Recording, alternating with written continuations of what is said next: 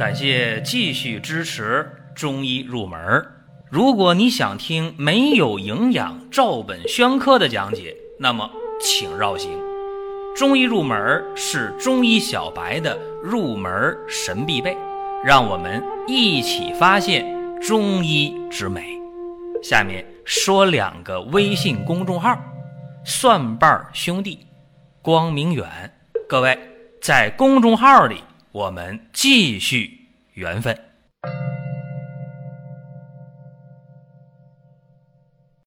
本期节目和大家聊一聊牛蒡子这味药啊，两个比较特别的应用。在说特别之前，还得说常规吧。牛蒡子这味药啊，还有一个名儿叫大力子，为啥呢？因为牛的力量大嘛，牛的劲儿大啊，所以说古代医家写牛蒡子的别名会写大粒子。但是在今天来讲啊，你要写大粒子的话，说这个用别名去代的话没用啊，患者的话。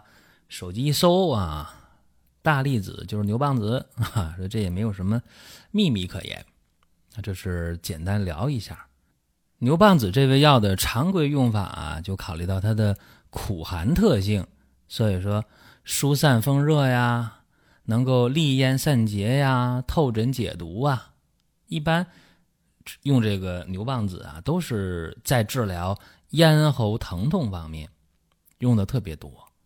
但是今天我要讲两个比较特别的用法，一个是牛蒡子对于糖尿病的人降血糖的作用，再一个就是牛蒡子对于呢这种急性腰扭伤，对这种呢腰部疼痛的这种治疗作用，所以大家呢应该是眼前一亮，哎，不了解，过去没听过，所以咱们就讲那些。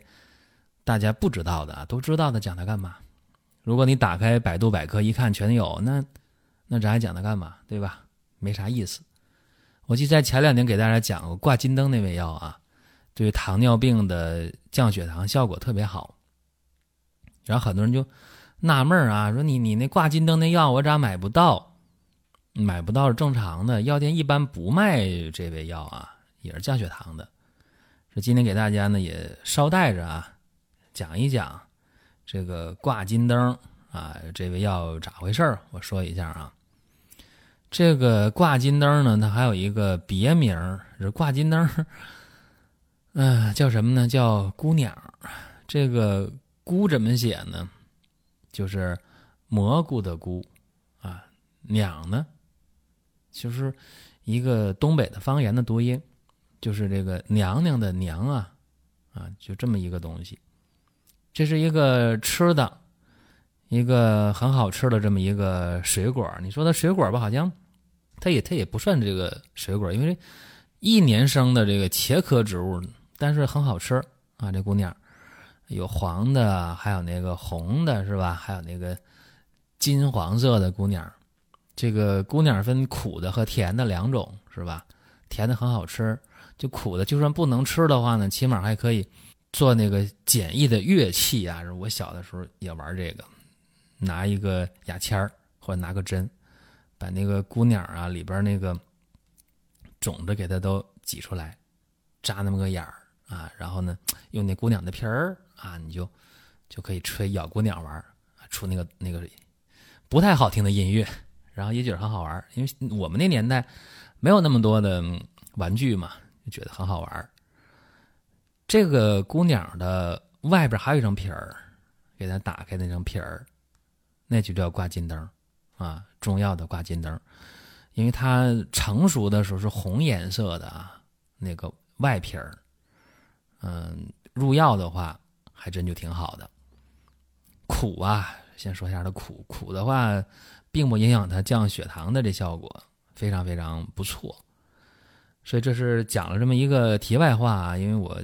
跟大家讲过这个姑娘，这个姑娘皮儿这个东西，入药的话用这个红姑娘的皮儿啊，一般不用那个黄颜色的，和大家这么说一下。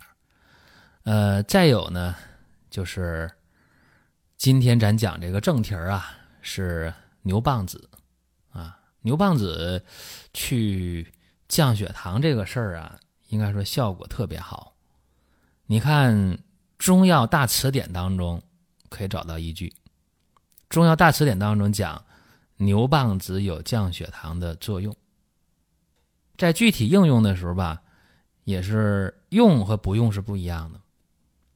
咱还拿病例说话啊，有一个糖尿病的患者，五十多，呃，多饮多食多尿，口渴呀，爱喝水呀，尿频呐，吃完饭就饿呀。人长得也瘦，然后舌红苔黄，脉硕有力，尿糖四个加号，空腹血糖十二点六，怎么办呢？这叫啥？中医看病啊，分症型，叫做肺胃热盛，这么一个状态，而且阴虚内热肯定有，所以说清胃泻热。滋阴补肾，那么清胃火用什么呢？用生石膏当然好了，是吧？天花粉呢？生石膏三十克，天花粉十五克，然后用上知母、黄柏、熟地、山药、山茱萸、丹皮、泽泻、玄参、苍术各十克，甘草五克。这药连用了半个月，尿糖怎么样？没有加号了，但是血糖还高，空腹呢还十点七。说这血糖下降，但不明显呢，怎么办呢？哎，牛蒡子用上十五克，就原方不变啊，加牛蒡子加上十五克，再用半个月，再测血糖怎么样？空腹血糖就降到了五点六了，尿糖呢没有加号，所以说啊，在具体的糖尿病治疗当中。啊，无论哪一种症型的，你该咋辩证用药咋辩证用药，但是在基础方上一旦加上牛蒡子，怎么样，降血糖效果是非常满意的。包括说用上挂金灯，就那个红姑娘的姑娘皮儿，别用黄姑娘的，也不用紫姑娘，用红姑娘的皮儿啊，挂金灯，一般用到十克、十五克，效果也特别好啊。这就是一些。大家不知道的方法吧，给大家讲一讲啊，然后一用，哎，行之而有效。这是牛蒡子这味药啊，降血糖的一个作用。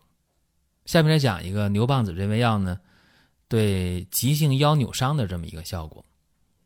有人说急性腰扭伤用牛蒡子还行，大家说那我知道扎针灸啊，急性腰扭伤啊，说这种痛症啊，用针灸的方法是立竿见影的，确实。那如果你要不会扎针灸呢，怎么办呢？因为有的人只会用药，有人只会用针。说针药并举都会用的这样的医者是少数的，就是客观的啊，确实这样。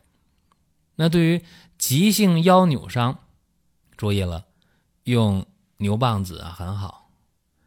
在用药心得十讲当中，呃讲过，说牛蒡子这味药啊，能够利腰膝凝滞之气。